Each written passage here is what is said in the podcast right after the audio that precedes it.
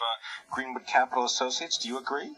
Well, well, I think I think that press conference was, was proof of the saying that transparency does not equal clarity, um, and I think um, actually uh, the chairwoman made a, a, a, rather critical mistake in, in putting a time frame on the potential first rate hike, and she tried to back away and hedge that a little bit, but it's out there now. She said six months after the end of quantitative easing, and the beauty of the latest round of quantitative easing was there was no uh, date certain. And now, unfortunately, we have a date certain out there. This would, if the quantitative easing ends in October, that would put the first rate hike in April, which I think was a little bit sooner than people had anticipated, which I think why the market is reacting the way it is. Bob Eisenbeis, do you do you think that that's the reason why the uh, the bond market is uh, moving the way it is? I, I think that's a very reasonable interpretation. I was struggling in my own mind to try to say why on earth nothing really much has changed, but I think that's a very good point. That right now the markets are saying maybe rates have pushed up a little bit, but I would, after a while I think this will back off. Uh, Walter, do you believe that the economy is uh, performing as Chair Yellen described it? Yeah, I, I think it's interesting. The other thing is they brought down the top end of their economic forecast at the same time they lowered their outlook for the unemployment rate, which is a little bit incongruous. But we actually think we're kind of in the middle innings of, of the economic expansion. Uh, we think we could have an economic expansion uh, that rivals the 1990s in terms of duration. So we, we actually think the ec- economy is probably performing a little bit better than they think, the weather distortions notwithstanding does that also take into account the volatile nature of the economy that we've been witnessing and living through?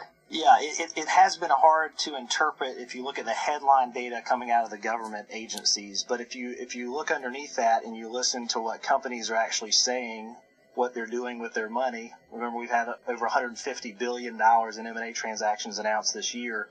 Companies are kind of coming out of hibernation. Uh, we think companies, consumers, and governments have underinvested uh, coming out of the financial crisis, and we think they're starting to unlock their wallets, uh, if you will. Bob Eisenbeis, do you agree? I, I agree, and I found the statement a little bit inconsistent with the way I was reading the beige book. Uh, I didn't see the kind of weather uh, headwinds that uh, Chair Yellen talked about today, and that was reflected in, in some of her comments. Uh, I think the if you look at where the economy is, most of the economy wasn't in the areas that experienced the weather problems. Most of it, over an eighth of it, is out in California and Texas and so on. So uh, I, I think there's a bit too much emphasis given on weather, and I think uh, the point is absolutely right that the businesses are starting to come out of their shell.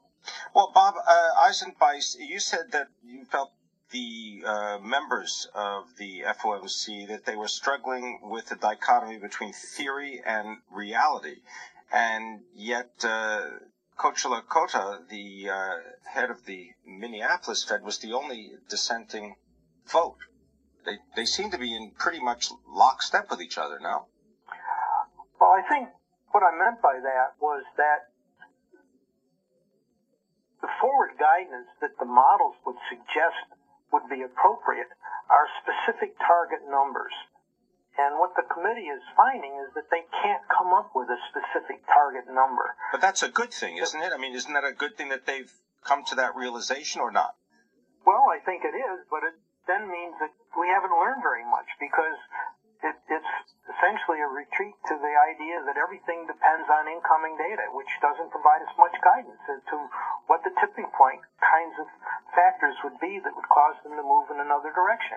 I don't think that was Kocherlakota's uh, dissent. dissent. His dissent was uh, his worry about not putting enough emphasis on getting inflation up, which I think is a bit bizarre. I don't see anything wrong with low inflation.